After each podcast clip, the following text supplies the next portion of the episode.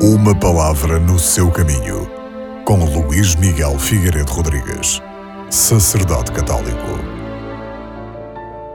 O Evangelho que temos diante de nós neste quinto domingo da Quaresma, para meditarmos na nossa caminhada para a Páscoa, é o Evangelho retirado do capítulo 11, segundo São João, no qual se narra a ressurreição de Lázaro. Aquele episódio dramático em que Cristo chora a morte do seu amigo, mas também intercede por ele, e graças à sua intercessão, Deus Pai ressuscita-o. Isto permite dizer a Jesus Cristo que Ele é a ressurreição e a vida, e que todos aqueles que acreditamos em Jesus Cristo não morreremos. A ressurreição de Lázaro, o amigo de Jesus, é então o último dos sinais que Jesus Cristo realiza para mostrar a sua divindade, antes do último sinal, que é a sua paixão, morte e ressurreição.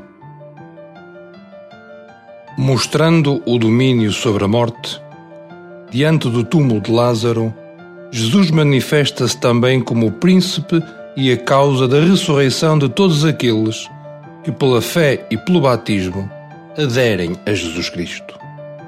A humanidade, que sempre teve a intuição de que a morte não pode ter a última palavra, sabe agora, diante da vida de Cristo, que a maravilhosa aventura da vida tem um sentido, tem uma finalidade.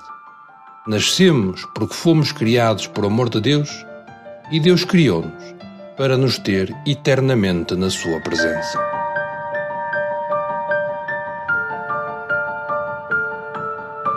Uma palavra no seu caminho.